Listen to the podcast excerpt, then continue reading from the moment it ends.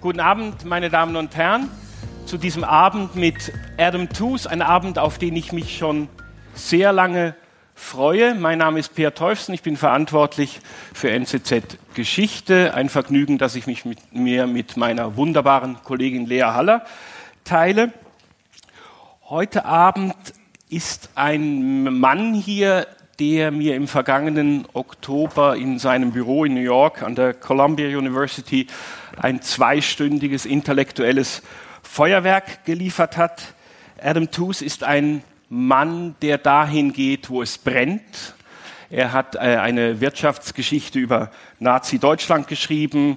Er hat ein Buch geschrieben über die wirtschaftliche Verantwortung Amerikas nach dem Ersten Weltkrieg. Und jetzt hat er ein Buch geschrieben über die Finanzkrise 2008. Ähm, auch ein Buch, das ähm, wehtut. Es ist eine Rekonstruktion der Finanzkrise, aber Adam Tooze macht nicht nur das, er zieht auch Schlüsse. Ich meine, welcher Historiker würde zehn Jahre nach einem Ereignis eine Rekonstruktion und eine Analyse wagen? Er macht nicht nur das, er sagt auch noch, das war ein epochales Ereignis ähm, in der Finanzkrise 2008 haben die Amerikaner eigentlich nach dem Zweiten Weltkrieg zum zweiten Mal die Welt gerettet. Adam Tooze ist ähm, heute Professor an der Columbia. Er war davor Professor in Yale und ähm, er ist ähm, durch dieses Buch zu einem globalen Superintellektuellen geworden. Adam Tooze war in den letzten sechs Wochen, glaube ich, viermal in Berlin, heute ist er in Zürich, morgen geht es ans Burgtheater in Wien, danach zurück nach New York und nächste Woche ist er in Toronto, wo er einen Preis empfangen muss. Bitte begrüßen Sie Adam Tooze.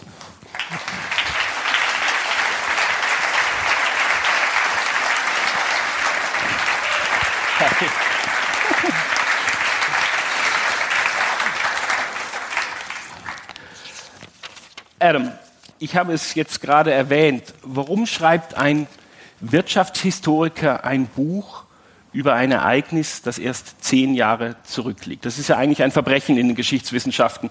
Das tut man nicht.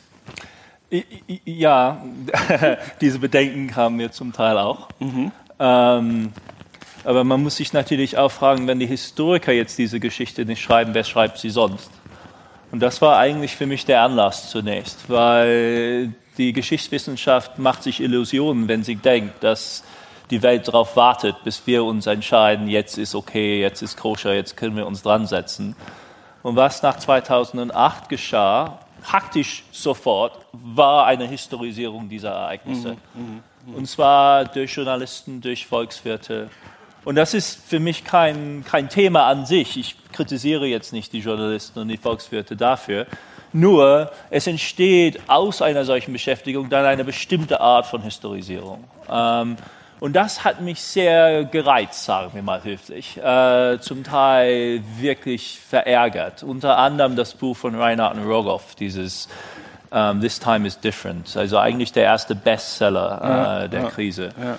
In der wirklich auf der plattestmöglichen Art eine ähm, Human Nature Story erzählt wird. Das heißt, die Menschen neigen zu psychologischen Mood Swings, mal sind sie beim, beim ähm, spekulat spekulativen Fieber und dann platzt die Blase und das wiederholt sich endlos okay, durch die Jahrhunderte. Okay, okay, und ein, so die Geschichte des Kapitalismus anzugehen, scheint mir einfach äh, von Grund auf falsch. Und es war, es war diese zunächst diese im Grunde geschichtsphilosophische Auseinandersetzung mit der durch die Realität produzierten Geschichtsschreibung, die mich in das Thema einführten. Und dann merkst du, okay, ist ja schön und gut, du willst kritisieren, aber was ist eigentlich dein Gegennarrativ? Also wenn jetzt diese anderen ja, Narrative ja. alle nicht richtig sind, was hältst du dagegen? Okay. Und als ich mich daran setzte, merke ich, es ist im Grunde eine Geschichte, die mir schon bekannt ist, weil das die Geschichte der transatlantischen Finanzbeziehungen ist, die ich in anderen Büchern behandelt Okay, hatte. okay. Und da hatte ich das Gefühl, oh, jetzt musst du das jetzt machen. Okay, gut. Aber gehen wir jetzt zurück. 15. September 2008, Lehman Brothers, die Investmentbank, bricht zusammen. Haben Sie das in diesem Moment kapiert, was das für Konsequenzen haben könnte? Ich persönlich? Ja. Nee, Ja. nee, ich war total abgelenkt. Nee, ähm, äh, nee, ich, Wieso abgelenkt? Äh, Weil, weil, weil ich damals Deluge äh, schrieb. Das heißt, ich war ja. 100 Jahre für im, im Ersten Weltkrieg und seinen Folgen. ja, ich verhandelte damals zwischen Yale und Cambridge hin und her. Nee, ich war, ich war, ich war ähm, nicht konzentriert äh, in diesem Moment.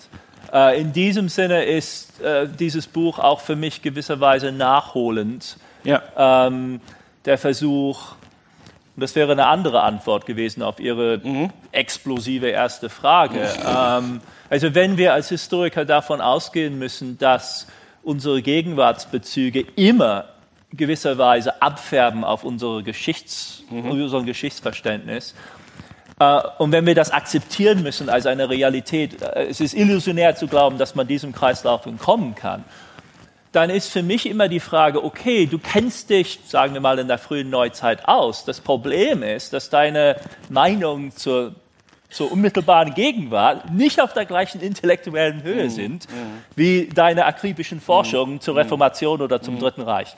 Und, und Crashed war für mich gewisserweise der Versuch, tatsächlich mir Zeit zu nehmen, um mich zu vertiefen in die Situation der Gegenwart, um auf beiden Seiten nicht nur der Spezialist zu sein für die Entwicklung der amerikanischen Macht in, äh, am Anfang des 20. Jahrhunderts, sondern wirk- wirklich mich konkret auseinanderzusetzen mit der Situation der letzten zehn Jahre und gewisserweise den Bogen und, und diesen, diesen Also Sie haben Kreis- sich eigentlich selbst Ihre Gegenwart erklärt. genau. Genau. Jetzt lassen Sie Ihr Buch beginnen mit dem 16. September 2018. Generalversammlung der Vereinten Nationen in New York. Ein völlig hilfloser George W. Bush Ja. hält eine Rede, in Ja. der er erst in den letzten zwei Abschnitten diese Finanzkrise überhaupt erwähnt. Ja. Ähm, sah die Welt damals überhaupt nicht, was da los ist? Ja, nee, ich, hab, ich, hab, ich bin äh, gestolpert. Wa- Was ich, was ich gesucht habe, war ein Anfang, der nicht der übliche ist. Also nicht, nicht gewisserweise die binnenamerikanische Story der Lehman-Krise. Ähm, und ich, weil, wir, weil ich jetzt in New York o- wohne und arbeite, merkt man diesen Weltrhythmus des UN äh, General Assembly. Und wir, wir versuchen gewisserweise unseren Semester, das fängt ja in Amerika erste Woche September an. Und, und es ist problematisch, weil die ganze Stadt überlaufen ist mit den Heads of State aller Regierungen der gesamten Welt. Ähm, und ich dachte, oh, was ist, was, was, ging denn, was ging denn vor auf diesem General Assembly? Ja, und ja. es, es eröffnete tatsächlich die, an, am Tag nach dem Lehman-Zusammenbruch. Und ich, ich habe dann die Protokolle mir vorgenommen, guter, gut, gute historische äh, äh, Quellenforschung, wie ich ja. bin. Ja, ich mach, Mhm, lese mal diese Quelle durch. Und ich meinte, mein Gott, irgendwas an dieser Bush-Rede, also die, die ist unglaublich. Er, er redet obsessiv über War on Terrorism und die Farbenrevolution in Ukraine und Georgien. Und ganz zum Schluss kommt das. Und das war dann für mich der Anfang. Jahre später Ja. habe ich eine Spiegelberichterstattung über diese General Assembly Treffen gefunden, Die, ich, die ich so gerne zitiert hätte, wenn ich sie früh genug gefunden hätte, ähm, in der sie schreiben, dass die, die, die, die Anwesenden so betroffen waren von der Hilflosigkeit des amerikanischen Okay. Präsidenten, dass sie sich gefragt haben, ob er nicht unter dem Stress dieser Situation einen Rückfall in seinen Alkoholismus erlitten hatte. Der der ja für seine Biografie, und er ist ja, er ist, er ist Alcoholics Anonymous, also er macht kein Geheimnis daraus. Er weiß, das ist seine Schwäche. Und, die, und die Frage war, ob, ob, ob Gin nicht im Spiel war jetzt in diesem Moment. Denn ich meine, er, er weiß, es ist vorbei, er ist lame duck, es ist, er, er ist, in drei, vier Monaten ist alles vorbei. Und Okay. dann auch noch diese Katastrophe zum Schluss. Das würde natürlich auch eine sehr starke Persönlichkeit äh, zermürben. Ähm, m- er, er tut einem mittlerweile ja fast leid. Genau. Jetzt, aber können Sie trotzdem jetzt mal ganz kurz zusammenfassen, wie konnte es überhaupt so weit kommen? Wie konnte es zu diesem 15. September 2008 kommen?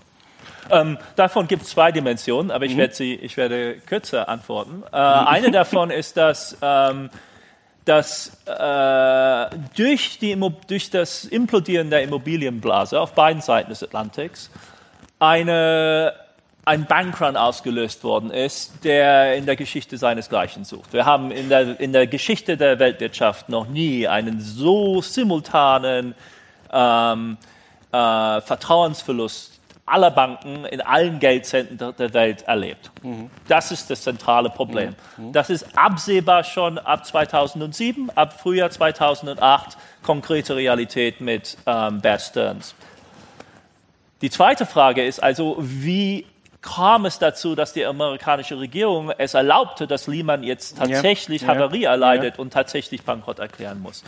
Und das ist eine hochkomplexe politische, äh, politischer Entscheidungsprozess, in dem die vorhergegangene Entscheidung Bear Stearns zu retten und der enorme politische Aufwand, der betrieben werden musste, um Fannie Mae und Freddie Mac zu retten im Sommer von 2000, äh, 2008, eine entscheidende Rolle spielt. Und der Wahlkampf, in dem die Republikaner sich irgendwie sammeln müssen hinter John McCain, um gegen, gegen, gegen Obama dann auch äh, Paroli bieten zu können. Und aus dieser verquickten, verfahrenen Lage heraus entscheiden sich die Amerikaner total unschlüssig, Bear zu retten, Fannie Mae und Freddie Mac ja. zu retten und dann einen Strich zu ziehen und zu sagen, so Jetzt weit und nicht, nicht weiter.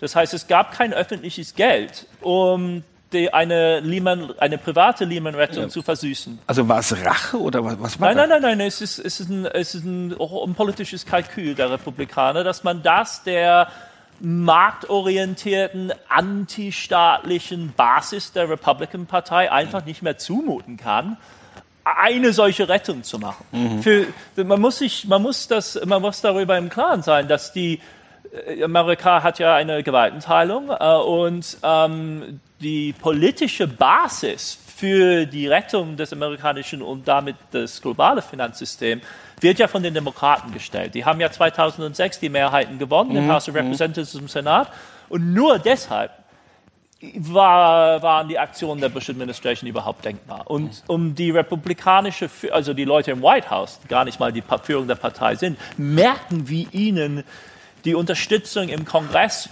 und im weiten Lande einfach abbricht mhm. ab dem Sommer 2008 und versuchen gewisserweise jetzt einen Rückzieher zu machen mit diesen fatalen Konsequenzen. Okay, und dann merken Sie, dass das ein Fehler war, ja. Lehman Brothers ich denke, fallen das, zu lassen. Ja.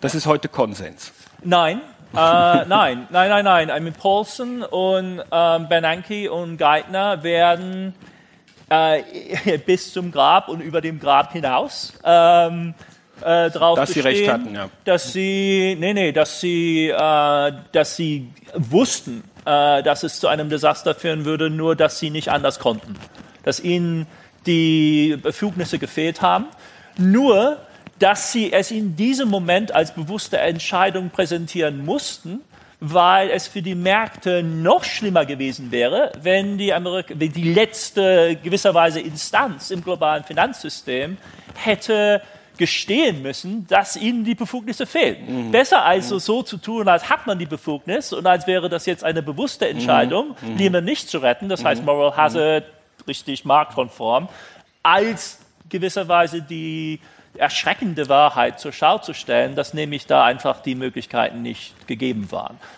Im, die Kritiker meinen natürlich, dass die Befugnisse da waren und dass sich diese Leute tatsächlich einfach äh, einen Riesenfehler begangen haben. Okay, okay. Und das meinen Sie auch? Ja. und ich denke, die, ich meine, mittlerweile ist das Sache geradezu forensischer Untersuchung. Das, es wurde ja geklagt, die AIG-Aktieneigner ähm, ähm, haben ja geklagt, weil unter Gleichbehandlungs gewisserweise Prämissen.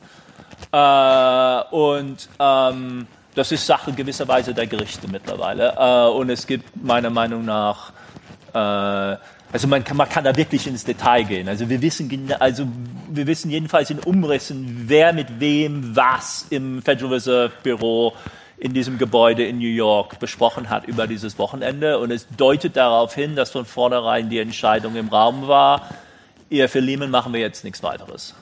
Äh, und eigentlich müssen wir darüber reden, wie wir das am besten abwickeln. Und tatsächlich war wohl eines der Knackpunkte, wie machen wir die Presseerklärung am Montagmorgen, sodass das möglichst sauber aussieht. Okay, Also okay. aber wa- wann hat man begriffen, dass es ein Fehler war? äh, zwei Stunden später. Nee, im Laufe des Morgens war es klar, dass das ein Desaster ist. Und dann hat man extrem schnell reagiert. Ja, ja, ja. Wie? Und dann, dann wirklich, ähm, also in, in, nicht nur schnell, sondern in Ausmaßen, die einfach ähm, noch nie da gewesen sind in der Geschichte der, des Kapitalismus. Also, Beschreiben Sie mal. Jetzt, ähm, also die bekannten Dinge äh, sind natürlich die Bailouts, also die richtigen Bailouts, wo, wo, wo Geld gesteckt wird in die Banken als Kapital damit auch Risiko übernommen wird in den Öffentlichen, also der Staat übernimmt dann das Risiko und die Steuerzahler übernehmen das Genau. Risiko. Und das hat man natürlich auch überall machen müssen, auch in Deutschland, ähm, ähm, in Großbritannien und eben auch in Amerika. Und das sind die hochpolitischen Eingriffe, weil da der Steuerzahler auch wirklich dran ist. Und die Amerikaner können wir sich sagen, dass sie einen Gewinn gemacht haben. Ja, wir, wir Schweizer auch. Ja, genau. Dann gibt es die bekannten QE-Eingriffe. Das heißt also, wo die Zentralbanken einfach ähm, Riesenpakete an notleidenden oder eben nicht notleidenden Wertpapieren aufkaufen, um Liquidität in die Banken zu schieben.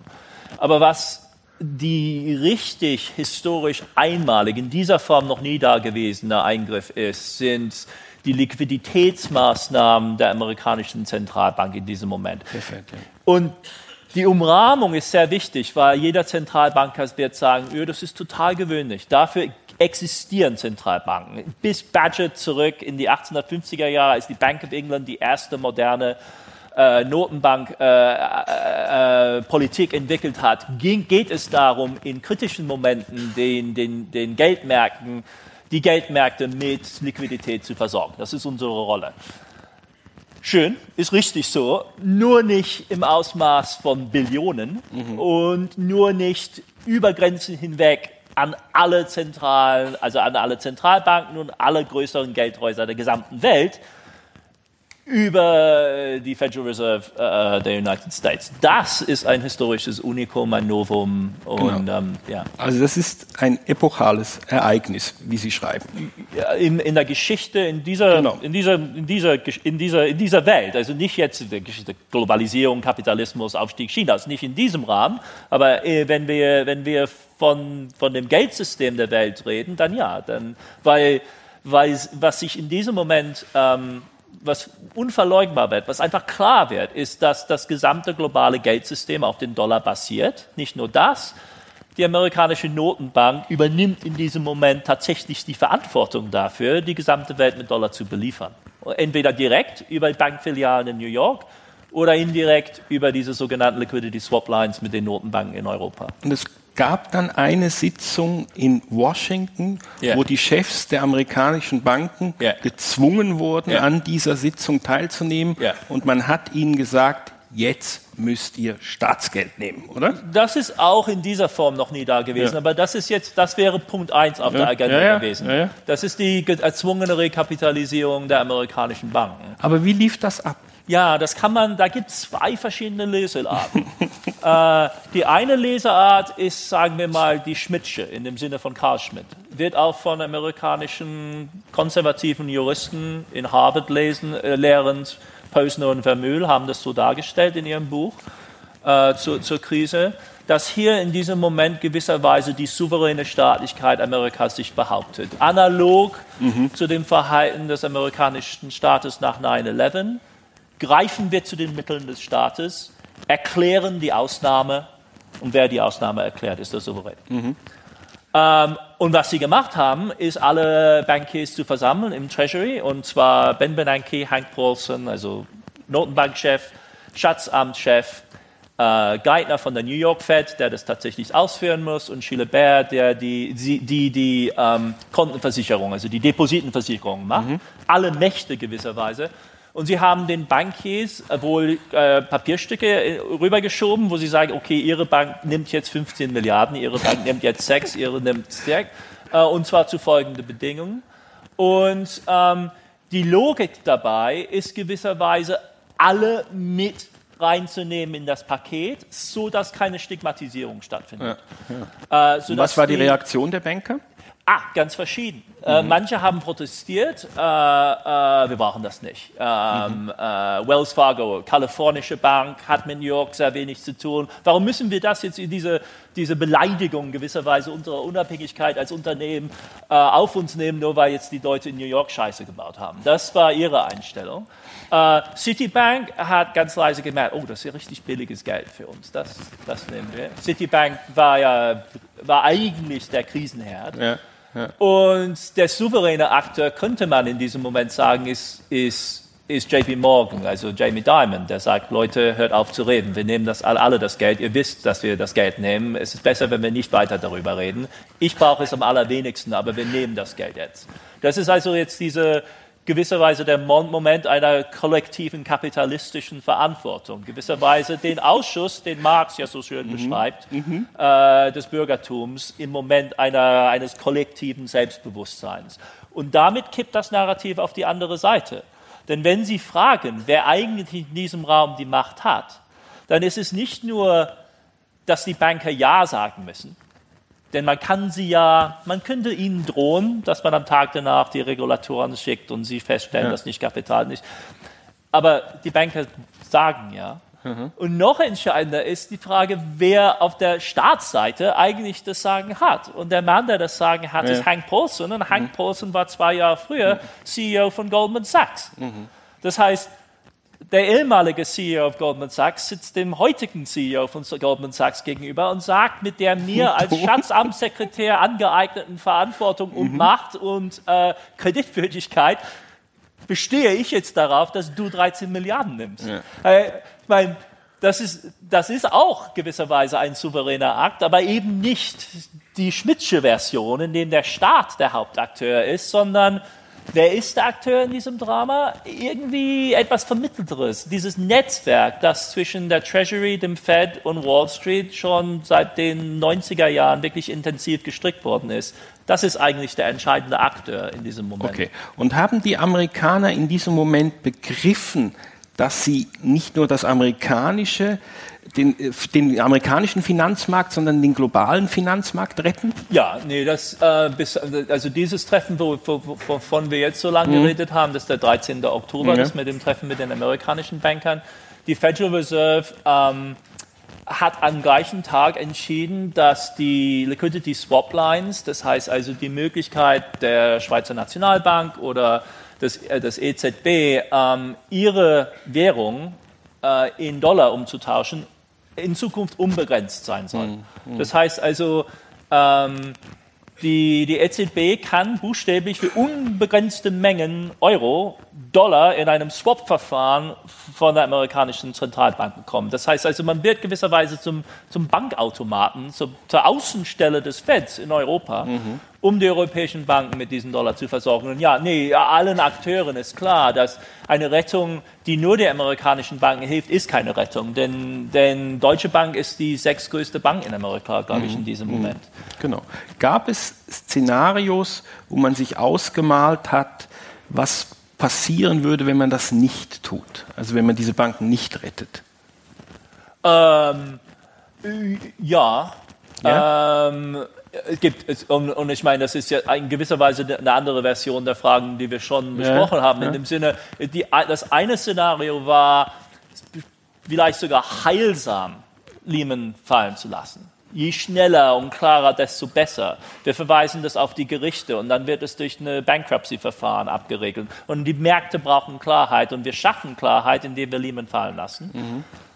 Das war ein Szenario und das, das, ist die Begründung. Also wenn äh, New York Times, äh, äh, Wall Street Journal haben gejubelt in der Morgenausgabe an dem Tag, an dem Lehman. Ja. Ähm, Paulsons engster Mitarbeiter hat in einem sehr offenen äh, äh, Bericht geschrieben, he said, it, it, felt like it was a good day to go to work in the Treasury. Es war mhm. ein guter Morgen yeah. im Treasury mhm. am 15.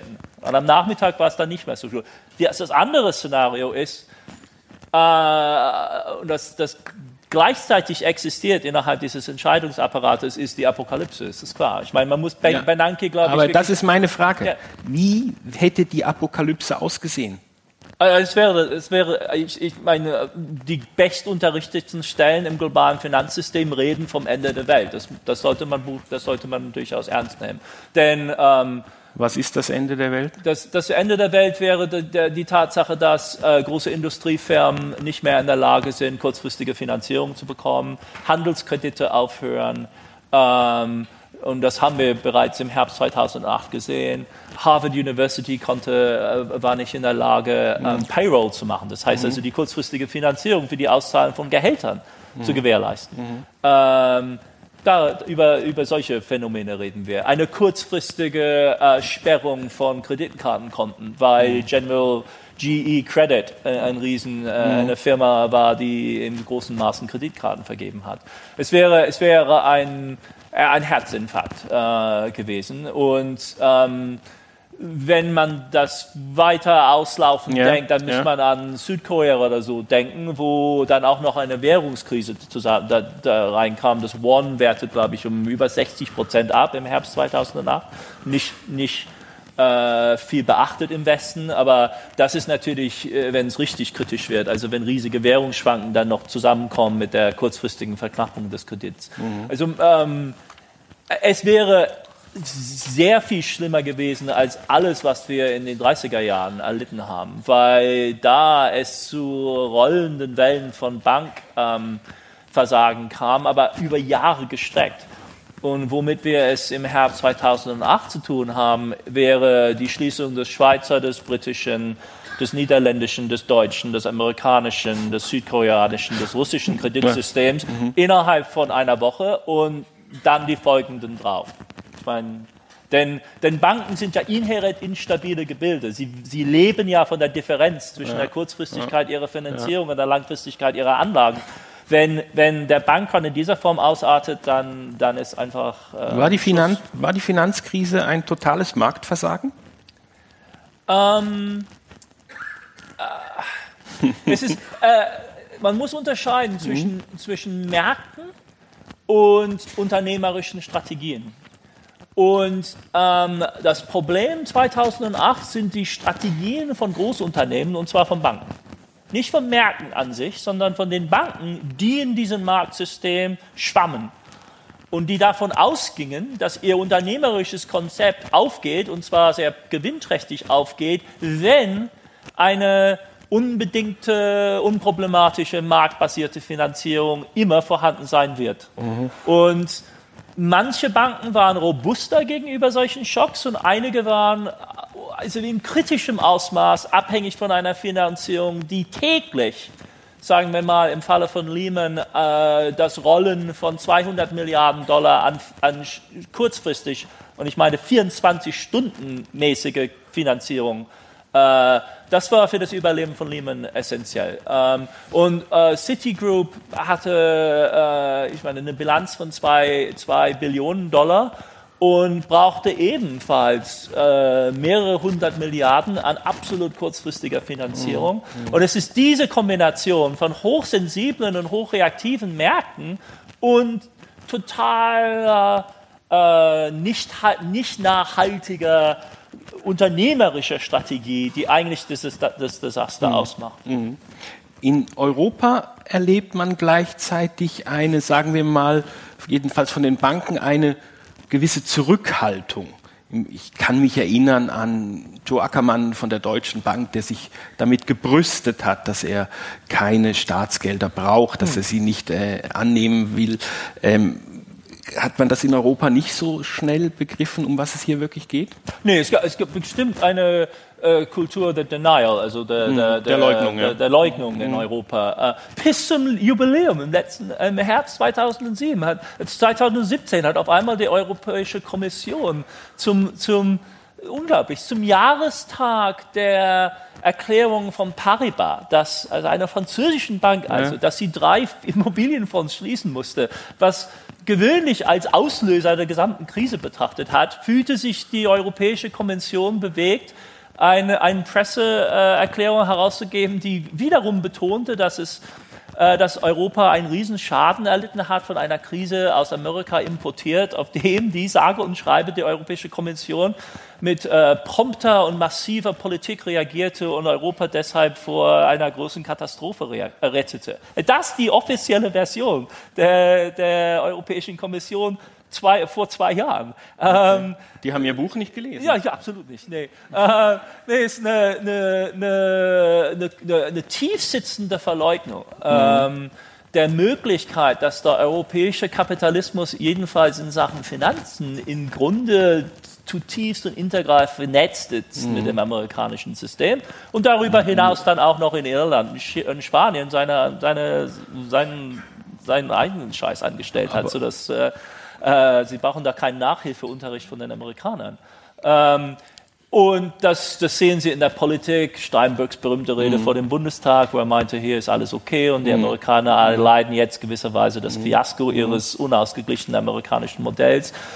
Ende des Monats ist Schluss damit. Dann wissen die Europäer, ähm, dass, es, äh, dass sie auch die Probleme haben. Ackermann und die Deutsche Bank und Barclays sind wirklich Stelle für sich. Also das ist schon unglaublich, was die gemacht haben. Die haben tatsächlich gerade diese solidaristischen Lösungen, die die amerikanischen Banken, JP Morgan in, ja. äh, am Kopf der, der, des äh, Pelotons, ähm, haben sie verweigert. Und sie haben bewusst die ihre Wettbewerber, die öffentliche Gelder genommen haben, stigmatisiert. Mhm. Äh, während sie äh, sich selbst dann um Geld bemüht haben von ja. öffentlichen Fonds, eben nicht europäische oder ihre eigene Regierung, sondern Sovereign Wealth Funds aus dem Golf, also Öl Sovereign Wealth Funds. Ja. Dieses Staatsgeld nehmen sie viel lieber als äh, das des deutschen Staates oder Großbritanniens. Und sie hingen natürlich alle an dem Tropf der Liquidität äh, des Feds. Also ohne genau, und das sieht man, sieht man, wenn man die Bilanzen der Fed anguckt, auch in Bezug Tag auf Tag. Schweizer Banken. Ja, oder? absolut. Ja. Credit Suisse, beide, nicht nur UBS, also die bekannte notleidende Bank, sondern Credit Suisse auch. Sie haben, beide waren ja sehr große Akteure im Investment-Banking-Geschäft, in dem Geschäft mit, mit, mit, äh, festen, äh, mit, mit Wertpapieren. Und beide bedienen sich äh, äh, in sehr großem Ausmaß der Liquiditätsinstrumente, die die Fed für sie bereitstellte. Mhm. Äh, und das war, ähm, das sind Spitzenbrecher. Also diese, diese Fed-Mechanismen ähm, sind gewisserweise die äh, Backstop, möchte man sagen, äh, die die Mobilisierung von Liquiditätsmitteln äh, im Ernstfall ermöglichen. Und ähm, tatsächlich, ja. Okay. Beide Schweizer Banken sind sehr dabei. Es ist wichtig zu sagen, dass das eine einmalige Quelle ist. Also wir haben noch nie in der Geschichte bisher äh, die Lender of Last Resort, also diese letztinstanzliche Kreditvergabe einer, einer Notenbank, äh, in, in, in einem solchen Detailgrad mhm. nachrekonstruieren können, also wenn wir jetzt also innerhalb von wenigen Jahren, also äh, und äh, die Daten, die wir dafür verwenden, sind das Ergebnis eines Prozesses, den die Bloomberg News Organisation gegen das Federal Reserve geführt hat, bis hoch zum Supreme Court, also bis okay. zur allerletzten Instanz haben die das Also Sie wollten das nicht rausrücken? Nee. Mhm. Und nicht nur die Fed, sondern auch der Bankenverein in Amerika wollte es nicht, weil ja dadurch aufgedeckt wird, wer die notleidenden Akteure waren. Und aus diesem, und das ist ein guter Grund, weigern sich Notenbanken im Moment der Krise selbst, diese Daten zu veröffentlichen, weil dadurch gewisserweise eine Stigmatisierung und mhm. dadurch der, der Vertrauenseffekt der Liquiditätsstützung unterminiert wird. Und das ist, ein, ein, äh, da kann man nicht ähm, einfach urteilen. Äh, nur wir haben das Glück, ab 2011 diese Daten bekommen zu haben und man kann buchstäblich Tag für Tag, Bank für Bank nachzeichnen, wer was und wie viel von der Fed bekommen hat. Okay. Jetzt werfen Sie Deutschland, insbesondere Angela Merkel, Wolfgang Schäuble und dem Bundesbank oder dem damaligen Bundesbankpräsidenten Jens Weidmann vor, durch ihren Zitat verantwortungslosen Widerstand gegen einen aggressiveren Ansatz nach Vorbild der Amerikaner das Leiden in Südeuropa unnötig verlängert zu haben. Jetzt sind wir aber gesprungen. Ja, ja, wir jetzt müssen jetzt wir, auch mal springen. Hey. Jetzt reden wir nicht nur über 2008, ja, sondern ja. über die Eurozone. Ja. ja, ich meine, das ist die gängige Kritik an der, an der, an der deutschen Position in der, in der Aushandlung der Eurozonenkrise. Letztendlich hat man alles machen müssen. Äh, man hat den griechischen Schuldenschnitt durchmachen müssen. Ja. Die EZB hat Wertpapiere aufkaufen müssen. Ähm, man, man, man hat dieses Gesamt, man hat eine Bankenunion machen müssen, recht oder schlecht. Und das Desaster ist, dass das nicht äh, sofort und energisch in Angriff genommen worden ist und ähm, dass darüber hinaus die deutsche Regierung zögernd bis zum bitteren Ende, also bis zum Sommer 2012, ähm, immer wieder ähm, gewisserweise die Zeit auf ihrer Seite äh, denkend ähm, also, diese Lösung herausgeschoben Also ich frage das ja nur, weil ich den Eindruck habe, dann hat die deutsche Regierung aus dieser Finanzkrise eigentlich nichts gelernt. Ähm, es, man kann, das ist also die Frage der Lerneffekte, ob sie gelernt haben oder nicht. Ja. Ähm, es, ist wohl es ist wohl wahr, dass, dass, ähm, dass sie jedenfalls in den öffentlichen Äußerungen, und das ist ja noch, noch nicht eine archivbasierte Studie, das heißt, wir wissen nach, nicht, was in den Interna der Bundesbank oder dem Bundesministerium der Finanzen, was da für Expertisen angefertigt worden sind. Aber in der öffentlichen Darstellung des Problems basierte die Position Berlins auf die These, dass die Euro, dass das Eurozonenproblem letztendlich ein Problem der öffentlichen Finanzen ist. Mhm. Das heißt qualitativ anders als das Problem, mit dem man 2008 zu tun hatte, was ein Problem der privaten Finanzen, also der Banken gewesen mhm. ist. Mhm. Und das ist in diesem Sinne hat man die Lehren äh, verweigert. Ja, weil Eben, die Eurozone, ja, die Eurozonenkrise ist der unmittelbare Ausläufer von mhm. 2008. Mhm. Griechenland ist, ist anders und besonders und ist eigentlich gewisserweise das Unikum. Aber wenn Sie in Spanien sehen oder in Irland, dann sind das klassische äh, gewisserweise Kollateralschäden im öffentlichen Sektor eines, eines Immobilienbooms, das, äh, das einstürzte. Mhm. Ähm, nur wenn es in katastrophaler Weise wirklich zu einem Run auf Italien gekommen wäre, und das ist die Katastrophe, zu der es nicht kommen darf, könnte man sagen, die Eurozone-Krise wäre eine Krise der öffentlichen Finanzen. Aber das, was wir tatsächlich erlebt haben, ich meine, die griechischen Schulden belaufen sich auf 300 Milliarden Euro. Das ist nicht das Peanuts, Ding. Ja. Ja. Mhm. Ähm, und diese Verweigerung ist äh, ob, ob, ob, sie, ob sie nicht gelernt haben oder einfach aus politischen und taktischen Gründen sich entscheiden, das Problem anders zu präsentieren. Da, da, ich tendiere eher zu der, ich meine, die Deutschen sind smart, die, die ja. haben durchaus den Durchblick. Ähm, ich, ich tendiere immer dazu, auch als Historiker zu sagen, also man darf diese, die Condescension of Posterity äh, darf nicht überhand gewinnen. Also diese Herablassung der Nachkommenden gegenüber den Also ich finde grundsätzlich ist der Mensch eigentlich nicht blöd. Nee, umgekehrt. Im Grunde hm. sind die Menschen, die Menschen nicht blöd. Das heißt also, man, ja, braucht, man, man, man, braucht bessere Erklärungen als Blödheit. Jetzt sagen Sie, die Finanzkrise sei ein historischer Wendepunkt ja. gewesen. Damit habe die Welle des Populismus eigentlich angefangen, oder? Kann man das so sagen? Ähm, ja, ja, hängt, Populismus. Ich, ja, ja, ich weiß, Begriff, das ist ein Begriff, den, wohl, den Sie hassen. Ja, ich ja, weiß, genau, ja, genau. Den ich nicht verwende im Buch. Ja, ja. ja, Und trotzdem kommt die Frage, immer wieder paukenartig, ja, aber das ist mal interessant. Interview nach Interview und ein Interview. Sagen Sie nicht, Populismus ist ausgelöst durch die Krise. Ja, immer wieder. Und wundert Sie das? Nee, aber man, man, man äh, denn, denn, denn der Populismusbegriff hat ja, ja, eine Funktion. Der Popul es, es stehen ja der objektive... Populismus ist selber ein Kampfbegriff, oder? Mit, ja, absolut. Ist mittlerweile mhm. der zentrale Kampfbegriff. Mhm. Ja, mhm. ja. Man wird rechts und links, also das ist nicht der richtige Ausdruck, man wird überall gefragt nach diesem, nach diesem Phänomen. Ähm, von Regierungsseite, von Anlegerseite, alle wollen wissen, was der Populismus ist. Nur bei sich selbst sehen sie natürlich nicht das Problem. Genau. genau. Ähm, und, Gut. Ähm, also dann reden wir sozusagen über die, ähm, die Gräben in der Gesellschaft. Können wir uns auf diesen Begriff einigen? Was platzt, sind die mhm. Klammern der konventionellen Parteien. Mhm. Das ist das kann man sehr konkret der Volksparteien, ja. der Volksparteien. Mhm. Die platzen. Mhm. Und die waren natürlich ungeheuer unter Stress. Also wenn wir jetzt an Deutschland denken. Die SPD spaltet sich ja im Grunde drei, also zweimal ab den 80er Jahren. Erstmal mit den Grünen und dann mit der, mit der Formation der Linken als Reaktion auf Hartz IV. Das ist für mich gewisser wegweisend auf, wegweisend auf der linken Seite.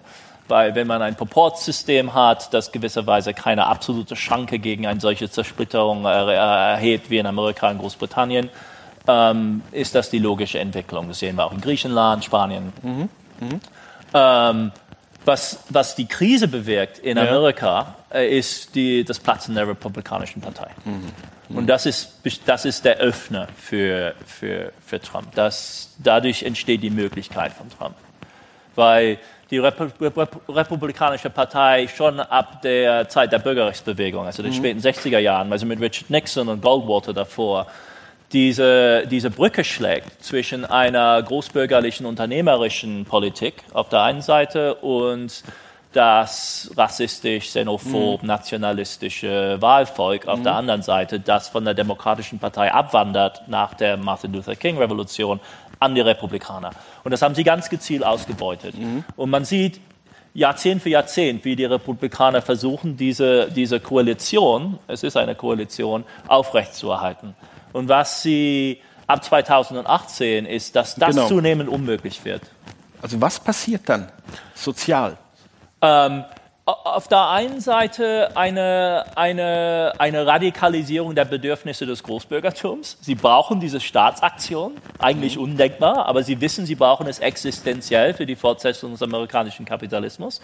Und auf der anderen Seite erlebt Amerika, sehr große Teile von Amerika, einen ungeheuren finanziellen Druck. Also die mhm. Krise 2008 löst die größte erzwungene Bewegung amerikanischer Menschen in der Geschichte Amerikas außerhalb den 30er Jahren in dem berühmten Dust Bowl aus. Also mhm. äh, Steinbeck, Grapes of Wrath. Mhm. Ähm, Zehn Millionen Haushalte verlieren ihre, ihre, ihre Häuser und ihre Wohnungen in, im Rahmen dieser Krise. Es ist eine, und es sind Minderheitsbevölkerung, Schwarze und Latinos, die vor die ist am härtesten am allerhärtesten mhm. und die wählen natürlich nicht republikanisch, aber große Teile äh, der weißen Bevölkerung sind äh, auch in Mitleidenschaft, Mitleidenschaft gezogen. Und dann ist die Lösung dafür ein massiver Staatseingriff zugunsten der Großkapitalisten, aber auch möglicherweise unter der Führung eines progressiven Demokraten, der auch noch schwarz ist dazu, die Möglichkeit gewisserweise über Healthcare und über die Subventionierung von Hypothekenbesitzern eine massive Ausweitung des amerikanischen Wohlfahrtsstaates. Und das ist, das sind die roten Flaggen für diese Constituency. Mhm. Das ist für sie die rote Linie. Das darf nicht überschritten werden. Nur nicht den Staatsapparat ausbauen zugunsten der Minorities, zugunsten des Libera dieser liberalen Elite. Und äh, Romney als Kandidat 2012 war für die einfach nur ein Desaster. Warum mhm. mit so einem mittelmäßigen mhm. äh, Financier da in den Kampf schicken? Und was sie wollen, ist jemand wie Trump, äh, der, der kämpft, der kämpferisch ist, der sich nicht schämt, der, der hat, hat Obama die richtigen Schlüsse aus der Finanzkrise gezogen?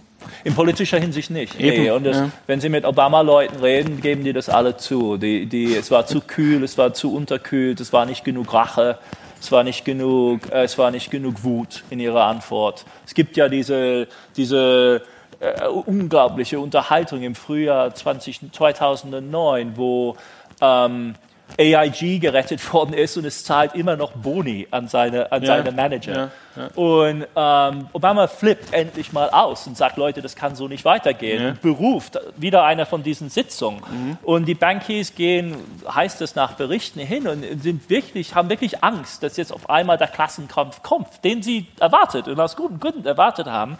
Und Obama sagt zu ihnen wohl, also das ist jetzt Zitat in Anführungszeichen, tut, helft mir, um euch zu helfen. Ich bin der Einzige, der zwischen euch und dem Pöbel, um den Pitchforks steht. Der Einzige, der zwischen euch und dem Gemeinvolk steht, bin ja. ich. Obama an die Bankiers. Und was sagt das über Obama? Er ist kein Radikaler. Obama mhm. ist Zentrist reinsten Wassers. Er ist, äh, Bipartisanship war für ihn eine, nicht nur eine pragmatische Sache, das war, es ist ein Ideal für ihn. Ich glaube nicht, dass man sollte ihn nicht mit einem Sozialdemokraten verwechseln. Das ist nicht, das ist sich nicht sein, sich, nicht seine Art von Politik. Er ist nicht kämpferisch Und er, er misstraut den Emotionen. Okay. Er, ähm, er, er, will nicht die Energie mobilisieren, die, die, die jemand wie Trump hm. mit einer hm. solchen okay. Natürlichkeit mobilisiert. Gut, dann haben Sie jetzt beschrieben, was die Finanzkrise in Amerika sozial ausgelöst hat. Was hat sie in Europa sozial bewirkt? Extreme Differenzierung, das ist ja, mhm. das, das, ist mhm. ja das, das ist ja das Bezeichnende. Auf der einen Seite haben Sie ein Land wie Deutschland oder den Niederlanden, denen es gut geht. Es ist nicht so, dass diese Länder nicht enorme interne Spannungen auch haben. Äh, und in Deutschland gehen die auf die Wiedervereinigung und dann auf die Hartz-IV-Veränderungen zurück, um sie nicht Reformen zu nennen. Ich finde das Wort immer so äh, wenig hilfreich. Äh, in den Niederlanden auch eine, ein Wohlfahrtsstaat, der radikal umgebaut worden ist. Aber sie haben niedrige Arbeitslosigkeit und es ist, als ob nichts geschehen, äh, gesche äh, geschehen ist. Und dann haben sie Länder im, im Süden Europas, äh, von denen man sagen muss, dass sie eine Krise erlitten hab, haben, die sich vergleichen lässt mit der Depression der 30er Jahre, nur natürlich auf höherem äh, Durchschnittsniveau. Aber im relativen Sinne, das heißt der Verfall des Bruttosozialprodukts pro Kopf oder der Arbeitslosigkeit, ist, ist absolut vergleichbar. Äh, und diese Jugendarbeitslosigkeitszahlen, ja. ich, ich verstehe nicht, warum das nicht Thema Nummer eins der europäischen ja. Politik an jedem Versteht Tag kein Amerikaner. Also nee, also ich, wenn, ich, wenn ich versuche, das europäischen Publikums zu vermitteln, ist immer so ein Größenordnungsproblem. Europa ist für sie entweder sehr groß und schwammig oder sehr klein und niedlich. Ähm, und man muss immer wieder irgendwie vermitteln dazwischen. Und, und, dann hilft es zu sagen, verstehen Sie, Spanien ist so groß wie Texas. Mhm. Das ist da. Und stellen Sie sich mal vor, ans amerikanische Publikum, Texas hätte eine Jugendarbeitslosigkeit von 33 Prozent über ein Jahrzehnt lang. Und nicht unter Schwarzen, nicht unter der Minderheitsbevölkerung, sondern ein Drittel aller junger Menschen, die aus dem Schulsystem und Unisystem hervorkommen, haben keine Arbeit. Haben keine Arbeit. Stellen Sie mal vor, stellen Sie mal so, ein solcher Zustand existiert. Die Amerikaner sind fassungslos. Das würde an Amerika einen wahrhaften Populismus auslösen. Mhm. Italien ist so groß wie Kalifornien. Mhm. Italien hat auch eine Jugendarbeitslosigkeit von einem Drittel. Stellen Sie mal, wie, wär, wie, würde die Bundespolitik Amerikas aussehen, wenn Texas und Kalifornien jeweils eine Jugendarbeitslosigkeit von einem Drittel hätten? Ganz anders. Also, und, oh, äh, und, was ist Ihre Erklärung, warum das hier nicht Thema Nummer eins ist? Ähm, es, sind, es ist, äh, es sind, also, ohne, ich, ich, ich habe keine einfache Antwort darauf. Äh, äh, es, es, lässt mich äh, immer noch einfach verzweifeln an der europäischen Politik zum Teil man steht sehr fassungslos davor. Ähm, ein Teil der Antwort ist, dass die, Strukturen des, der EU und, ähm, es ermöglichen, diese Probleme zu verdrängen, in einer Weise, die der amerikanische Föderalismus es nicht erlaubt. Eine wirtschaftliche und soziale Katastrophe, und das ist das richtige Wort, dieses Ausmaßes in zwei Bundesstaaten dieser, von dieser Größe wäre, das wäre in Amerika ein nationales Problem. Diese Vermittlung nach oben gibt es innerhalb des EU-Rahmens nicht. Und das Fürchterliche ist, dass natürlich daraus dann nicht dass die weitere die Folgerung gezogen wird, okay, wir machen mit Mobilitätspolitik ernst und wir, wir, wir investieren wirklich, und zwar im sehr großen Ausmaß, 10, 100 Milliarden Euro in einem Programm der massiven Mobilität für Jugendliche in Europa, die es ihnen ermöglicht, aus diesen toten Arbeitsmärkten in die Zentren des Wachstums hineinzuwachsen. Es gibt keine, wie wir ja aus, den Tagesnachrichten wissen, es gibt keine Wohnungsbaupolitik in Deutschland, ja. die nötig wäre, um das zu absorbieren. Wir wissen, wie aufgeladen das Thema Muss ist. Muss man enteignen, ja. Mhm. Ja, mhm. äh, genau genau. Es, ich meine, das ist ja äh, die, die, Debatte im Bundestag heute Nachmittag ist, war, war wirklich. Äh, Wie haben Sie geschaut? Ja, weil ich mein Deutsch aufpläppeln wollte. Und ja. ich denke, okay, jetzt schaust du deutsches Fernsehen und hörst dir das an. Und, und ähm, und ähm, das war richtig interessant. Also, äh, äh, und wenn man, wenn man die Augen schließen würde und nicht die Partieetiketts vor sich ja, hätte, ja, ja. wäre es nicht klar, wer die Populisten in dieser Diskussion waren. War die Populisten? Nee, genau. Aha, nee, nee, das, das wäre Kampf, nicht, nicht ohne weiteres klar, ob das jetzt der FDP-Redner war. Äh, oder der eigentlich eher hölzerner und recht akademisch daherkommende AfD-Typ. Natürlich gab es einen anderen AfD-Typ, der der richtig auf ja. die Pauke gehauen hat genau. und mit den, mit den Muslims und den, den Roma und Sinti sofort kam. Also, ähm, Aber man kann ja nicht sagen, dass in den Staaten selbst, also was sagen wir mal in Griechenland oder in Spanien oder in Italien, äh, dieses Problem nicht thematisiert worden ist. Es ist dort thematisiert worden und zwar im Grunde äh, in Spanien und Griechenland in sehr produktiver Weise von der progressiven Politik. Äh, Italien ist eine kompliziertere Sache. Okay. Ähm, bevor wir dann zum Fazit kommen, noch eine Frage, die mich jetzt so als, als Laie auch äh, interessieren würde. Durch die Finanzkrise haben die Staaten ja unglaubliche Schuldenberge mhm. ähm, auf sich geladen. Ich frage mich immer so als einer, der versucht, seine bescheidenen Finanzen so ein bisschen im Griff zu haben, das muss doch irgendwann Konsequenzen haben für die Staaten. Aber Dick Cheney, der Republikaner, hat mal gesagt, was hat er gesagt? Deficits may not matter. No, not may. Deficits don't matter. Don't matter? Ja, ja, ganz bestimmt. Okay. Ja. Und, okay. und, und der liebe Gott Reagan hat es uns bewiesen. Also ist es, also, ist es kein, gar kein Problem, wenn man Schulden macht? Äh, ähm, Staatsschulden sind anders als private Schulden. Das okay. Kann man nicht häufig genug und laut genug sagen und vor allem nicht auf Deutsch. Also, also mein, und ich meine jetzt nicht die Schweizer. Sie wissen an wen das interessiert. Ja, wir, wir, sind da super, ja. Ja, ja. Mhm. Ähm, sie sind anders. Ähm, Sie werden, es ist ja, ein Inter, es ist ja es ist eine über Generationen vermittelte äh, äh, finanzielle Verpflichtung, äh, die ja. investiv an, äh, ja. Äh, mit anderen Worten, nein, das muss an sich kein Desaster, kein Desaster sein. Es kann zum Desaster gemacht werden. Und wenn man die Öffn also das Verhältnis zwischen der Geldpolitik und den öffentlichen Finanzen so strukturiert wie innerhalb der Eurozone, dann kann es ganz handfest zu mhm. einem Machtmittel der allerersten Ordnung werden. Mhm. Aber wir haben ja mit Draghis QE-Programm seit 15 gesehen, wie es, es auch total entschärft werden kann. Ähm, er hat einfach das gemacht, was jeder Notenbanker unter Druck macht, nämlich man kauft diese Anleihen. Das ist im Grunde eine sichere Anleihe. Die Nachfrage ist da. Die Welt hat nicht genug sichere Anleihen im Moment. Es ist nicht nur aufgrund der tragischen Politik, dass dass, dass die Deutschen negative äh, Verzinsung bei Staatsanleihen haben. Die Leute geben ihnen 101 oder 102 Euro für eine Anleihe, die nur 100 Euro ja, zurückbezahlt. Ja, ja. Äh, Schulden sind, also man kann, das ist ja das, das, äh, das wirklich Perverse an der, an der Politik der Schulden innerhalb dieser Krise, dass auch in dieser Hinsicht eine riesige Polarisierung betrieben worden ist. Ähm, äh, Schuldner, Krisenstaaten, die Schuldner äh, ja, waren, ja, ja. wurden zu Opfern gemacht.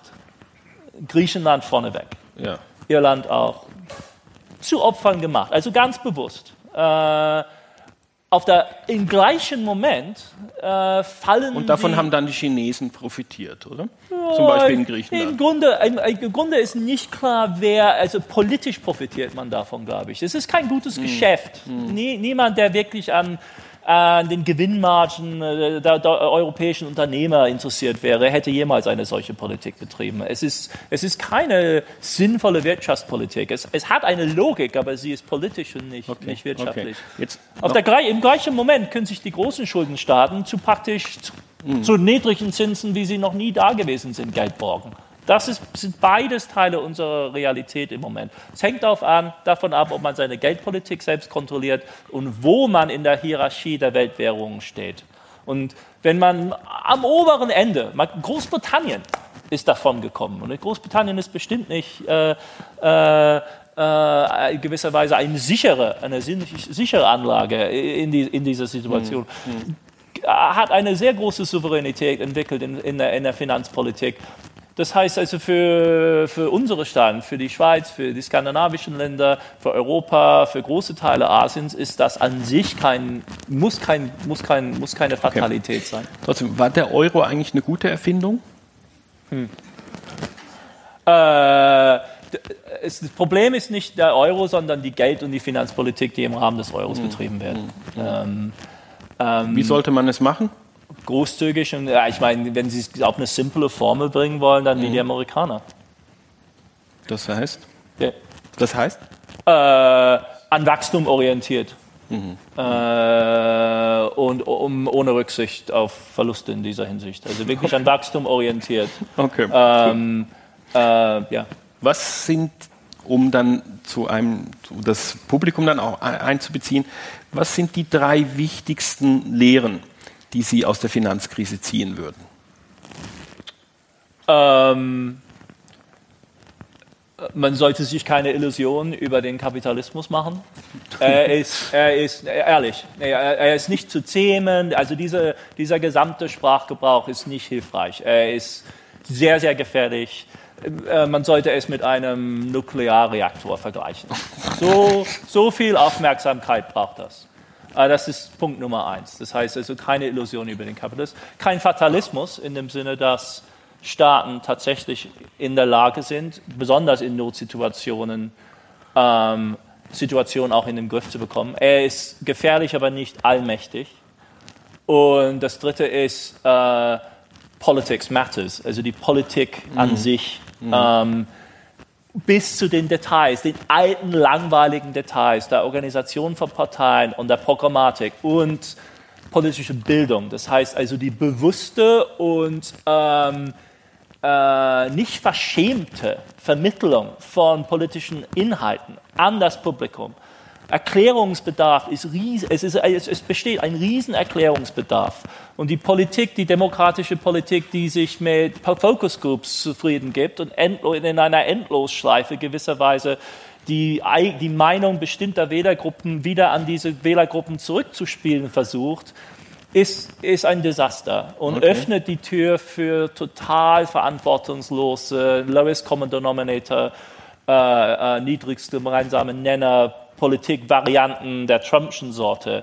Und wenn wir was anderes wollen, dann müssen wir diese andere Form der politischen es klingt wahnsinnig altmodisch und irgendwie von oben herab, aber diese Arbeit der politischen Bildung ist für das Wohlergehen der Demokratie einfach unabdingbar.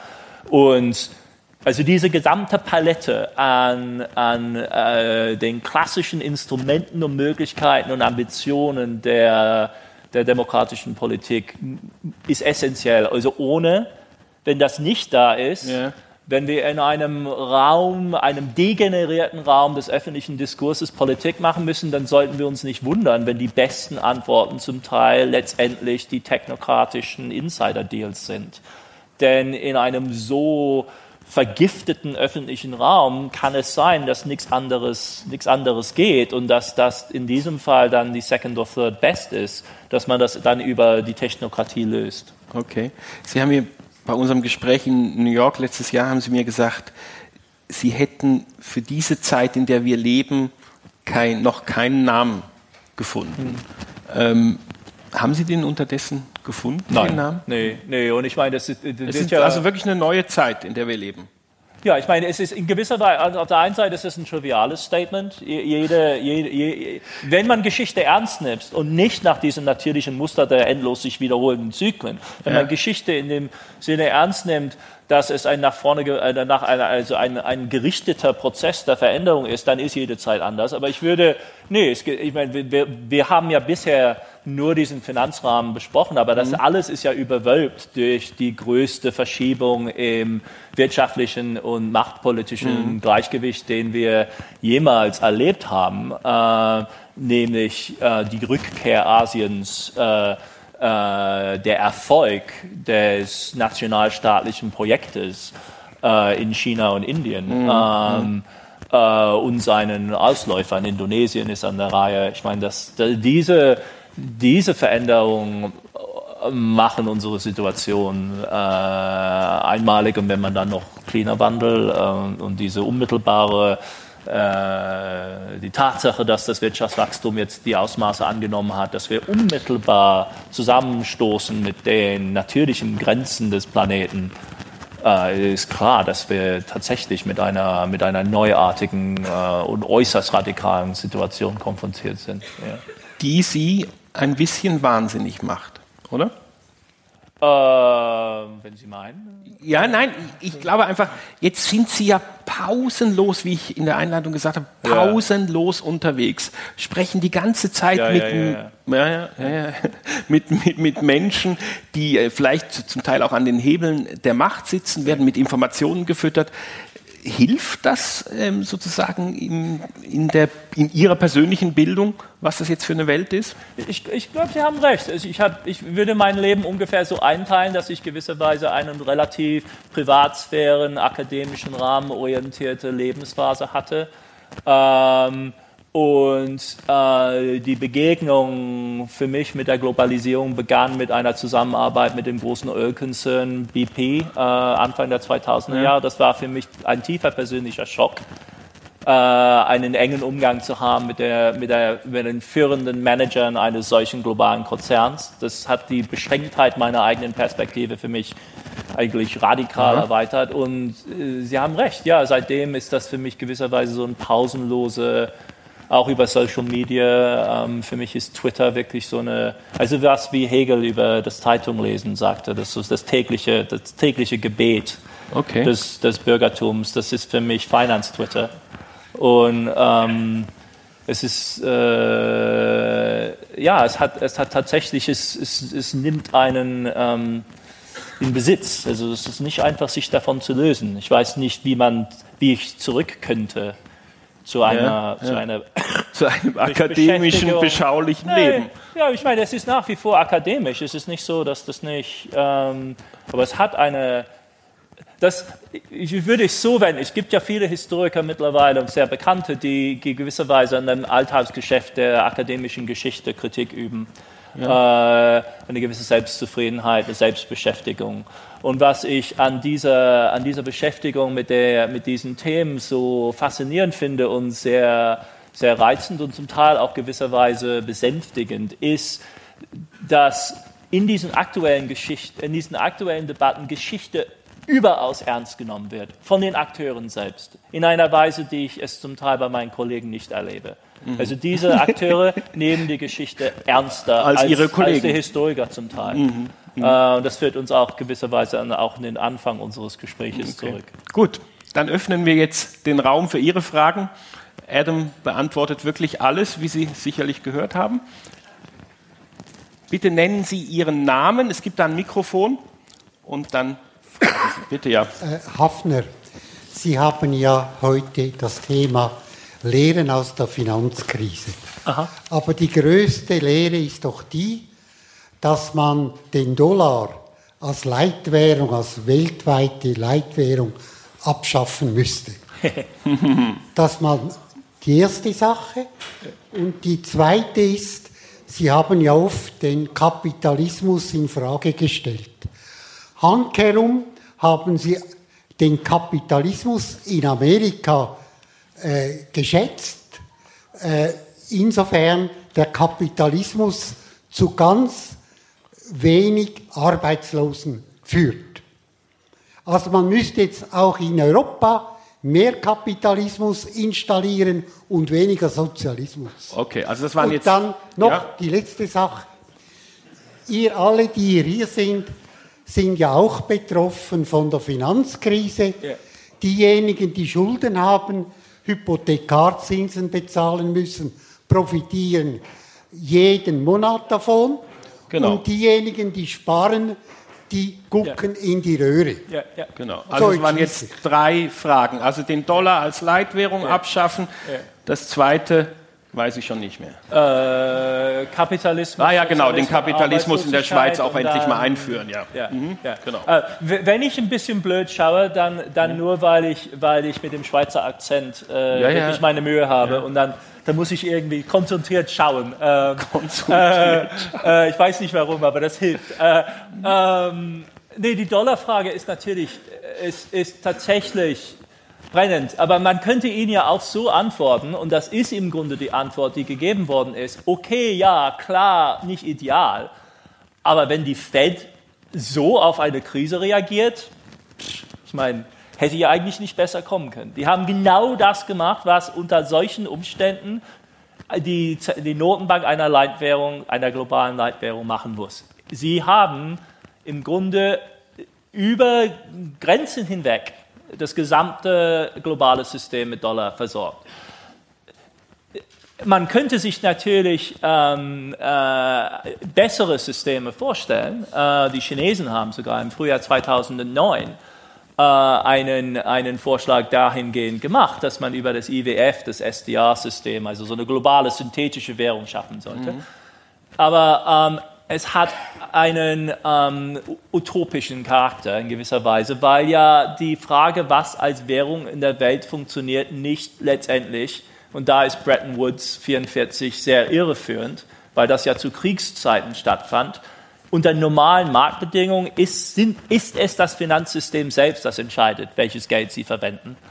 Und äh, die Idee, dass wir uns irgendwie an den Tisch setzen könnten und jetzt deklarieren könnten, mit dem Dollar ist es vorbei, jetzt machen wir SDA, das ist mhm. Utopie. Mhm. Okay. Viel konkreter aber ist die, das tatsächliche Risiko, dass äh, dem Fed für solche Aktionen innerhalb Amerikas vom amerikanischen politischen System die Legitimation entzogen wird. Das ist die, das ist die eigentliche Frage.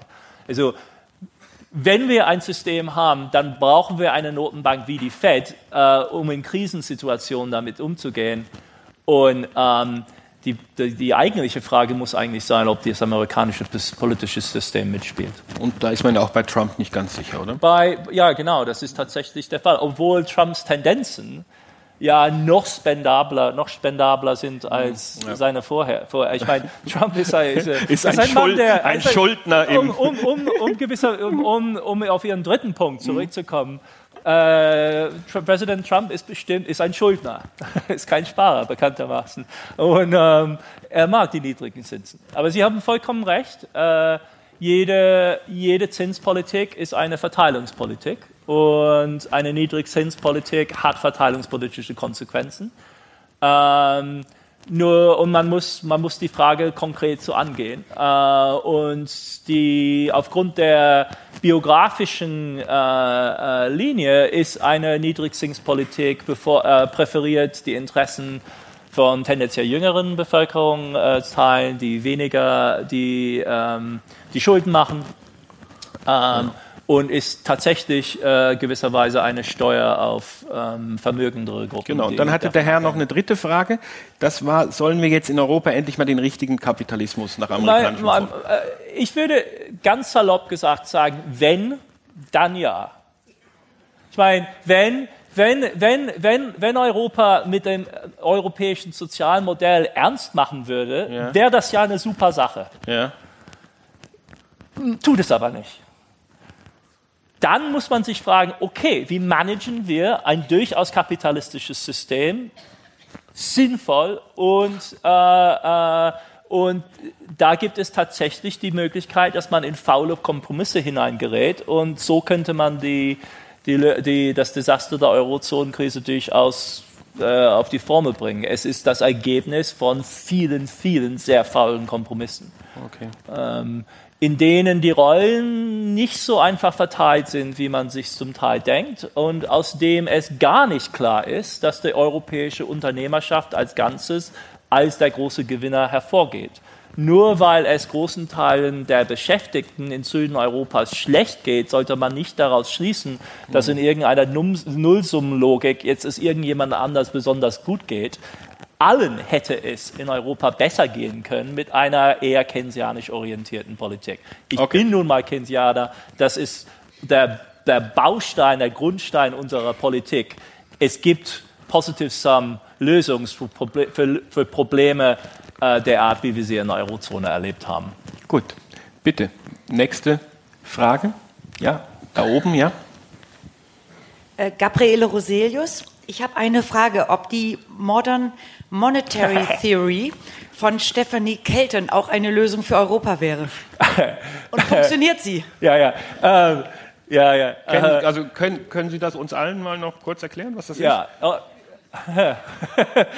ähm, äh, die, die zynische Antwort, ich meine, vielleicht weiß ich, ob das auf, auf Deutsch rüberkommt, aber wie man auf, in Amerika häufig sagt, some of my best friends are modern monetary theorists. Okay. Also, wenn einem Rassismus vorgeworfen wird, dann ist die, die typische Klischee-Antwort, aber einige meiner besten Freunde sind Schwarze. Genau. Äh, einige meiner besten Freunde sind Modern Monetary Theorists.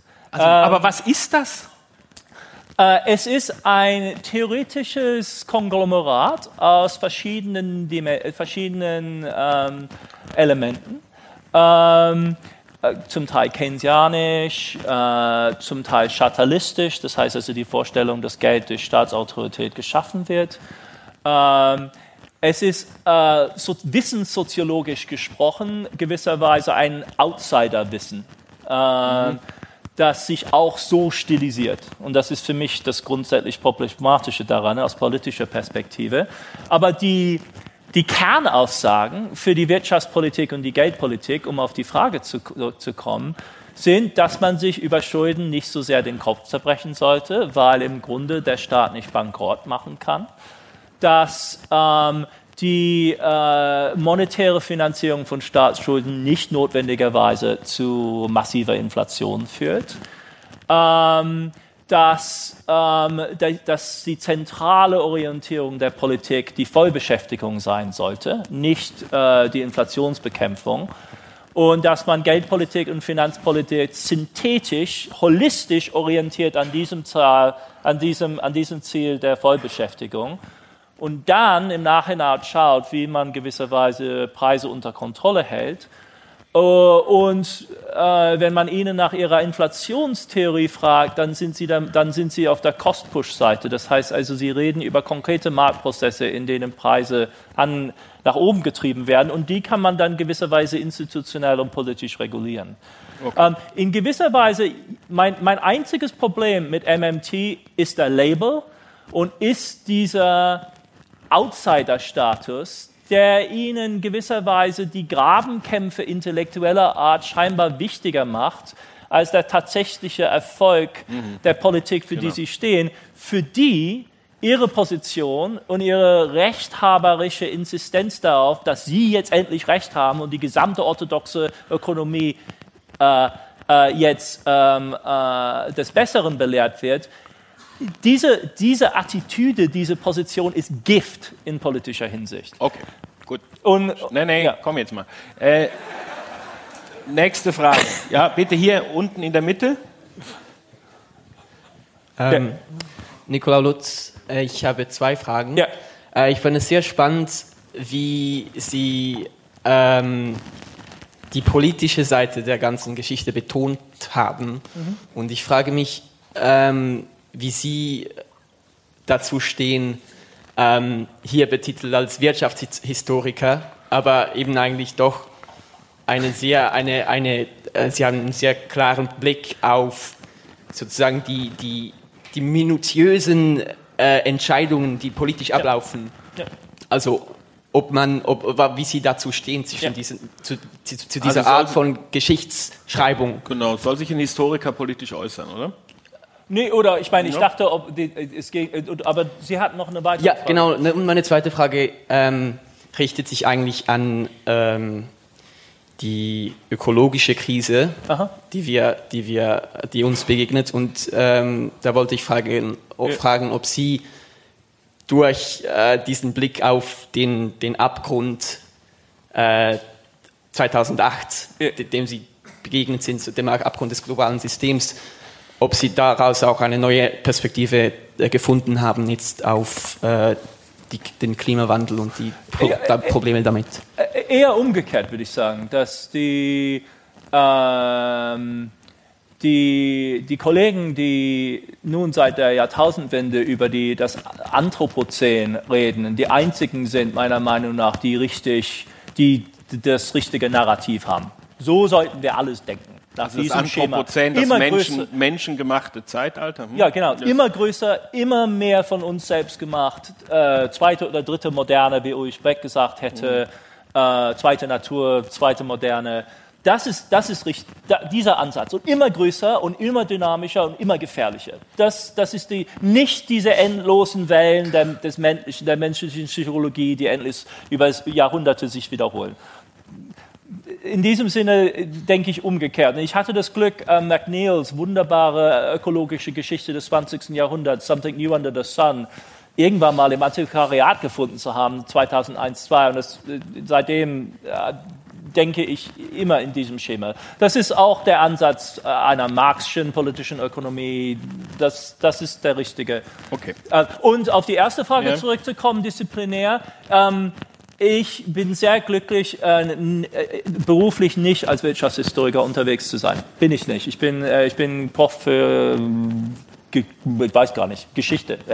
ich, ich, hab, ich, und, ich, und ich denke nicht, dass die Wirtschaftshistoriker mich unbedingt auch in Besitz nehmen. Ja. Ähm, also Sie verstehen sich eigentlich gar nicht als Wirtschaftshistoriker.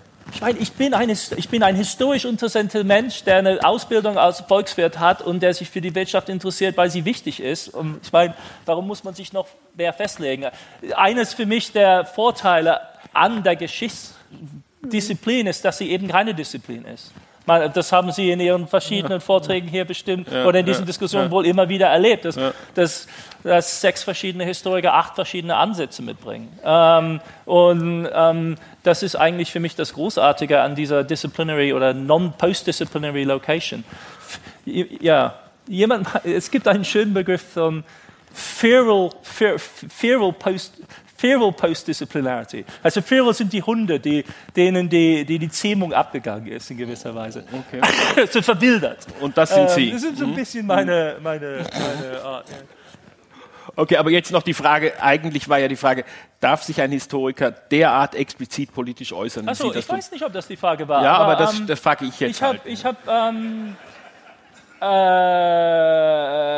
für mich war eines der Projekte in diesem Buch, ähm, das habe ich auch angerissen, gewisserweise eine, eine Standpunktsdefinition, äh, also eine, eine Standpunktbestimmung auch für mich selbst zu betreiben. Zeit genug zu haben, um wirklich über diese Probleme nachzudenken mhm. auf dieser mhm. Basis. Mhm. Denn ich bin nicht jemand, der meint in gewisser Weise, dass man Werte, Werturteile von empirischen Befunden klar trennen kann. Es ist ein Kreislauf und den sollte man gewisserweise möglichst intensiv betreiben. Dafür braucht es aber Zeit.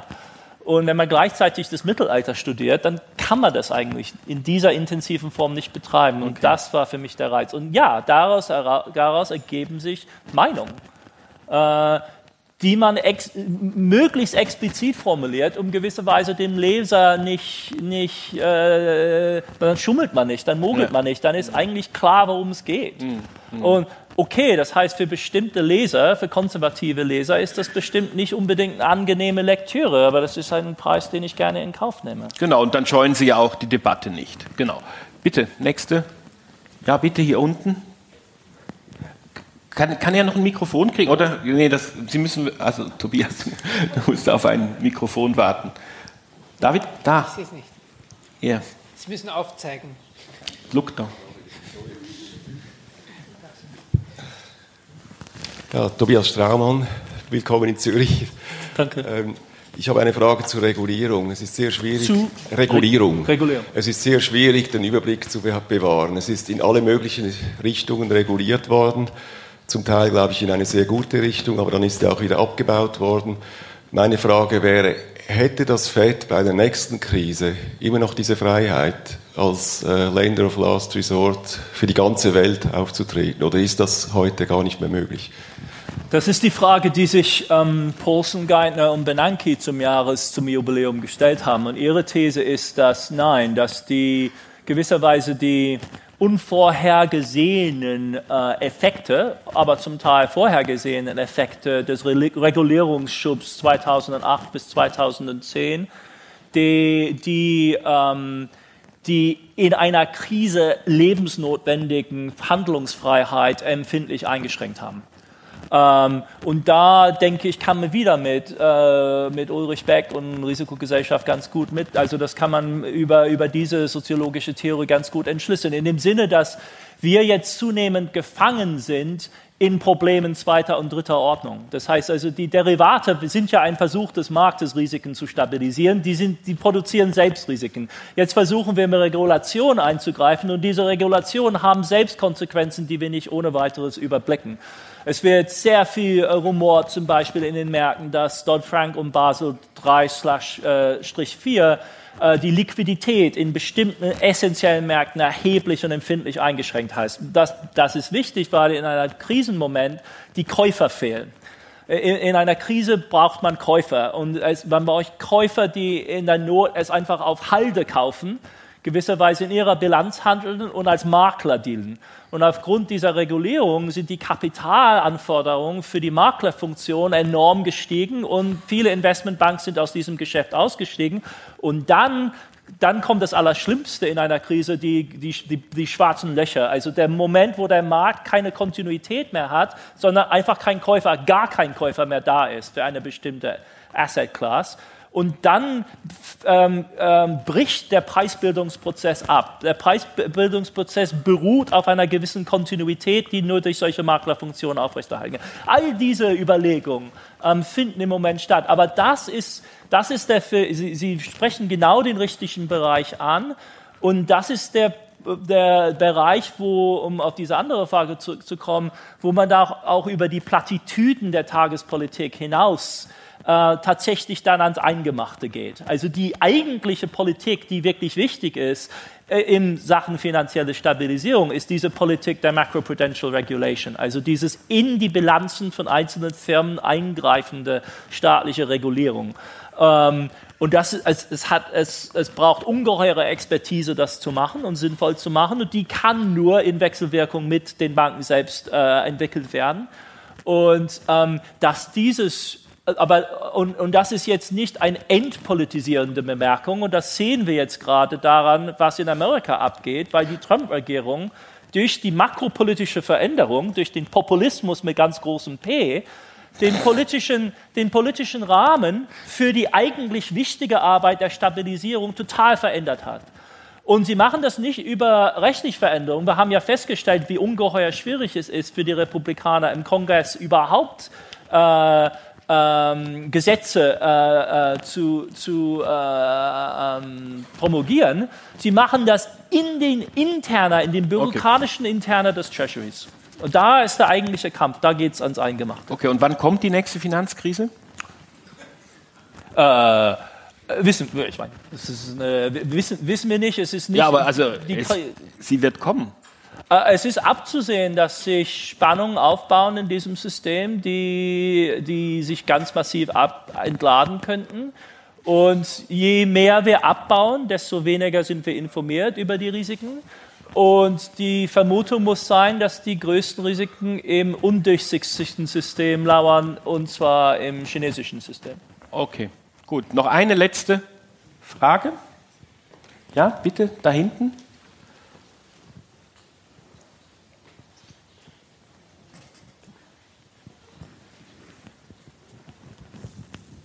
Adrian Bosshardt. Ähm, wenn ich Sie richtig verstanden habe, haben Sie gesagt, dass man einige Probleme der Europäischen Union oder der Euro-Area mit einer anderen Fiskalpolitik oder ähm, Geldpolitik lösen könnte. Ja. Aber halten Sie das für ein politisch realistisches Szenario? Ich halte es für extrem unrealistisch. Äh, Sie haben absolut recht. Äh, und ähm, damit kommen wir auch zu dem entscheidenden Punkt, dass die Probleme der Eurozone nicht gewisserweise aus einer äh, klaren, aber auch krassen Gegenüberstellung von Technokratie und guter demokratischer Politik verstanden werden können, sondern womit wir es zu tun haben. Und durch die ganze Krise hinweg ist ein, ein, ein Knäuel, eine fürchterliche Verknotung durch, von äh, technokratischen Mitteln, äh, politischen Programmen und dem Problem der politischen Legitimierung. Und große Teile des Rhythmus der Eurokrise, um auf Deutschland mhm. zurückzukommen, werden bestimmt durch absolut klassische demokratische parteipolitische Kalküle der zweiten Merkel-Koalition, mhm. äh, die wesentlich schwächere Fundament hatte als die erste große Koalition mit der SPD. Und das war für das Management der Krise fatal, weil die Kanzlerin immer um ihre Kanzlermehrheit, Kanzlerinmehrheit bemüht war, die eben sehr, sehr, sehr fragil war, weil die FDP nach rechts an zum Nationalismus abschwenkte, sodass in der Tat das Problem in der europäischen Politik liegt. Also nicht zu finden ist gewisserweise nur in der Vereinnahmung der Technokratie durch das europäische Kapital, was zum Teil natürlich stattfindet. Aber das alleine reicht nicht, um, um die Verfahrenheit der Situation zu erklären. Und worum es tatsächlich gehen muss, ist länderübergreifend die Formulierung von politischen Programmen, die es einem ermöglichen, in irgendeiner Richtung äh, eine klare Bewegung äh, zu ermöglichen. Im Moment ist es ja ist es, äh, wirklich eine, eine, absolut verfahrene Situation. Mhm. Gut. Also, vielen Dank, Adam Toos. Er wird auch nachher noch äh, signieren am Büchertisch der Buchhandlung Bottmer, die ist gleich draußen. Dort können Sie auch die Ausgabe von NZZ Geschichte kaufen, in der wir ein langes Gespräch äh, zu diesem Thema geführt haben. Und da gibt es auch unser brandneues Quiz zur Schweizer Geschichte. Das schenke ich Ihnen. Das wissen, da wissen Sie zu wenig drüber. Und ähm, also, nee, nee, Sie würden staunen. Er weiß sogar über die Schweizer Geschichte einiges, oder? Ich habe eben gestaunt. Und wahnsinnig viel über die italienische Geschichte. Da habe ich vor allem gestaunt. Und bitte verlassen Sie die Veranstaltung nicht ohne NZZ-Geschichte abonniert zu haben. Gut, also vielen Dank, Adam. Bitte. Vielen Dank für Ihr Kommen.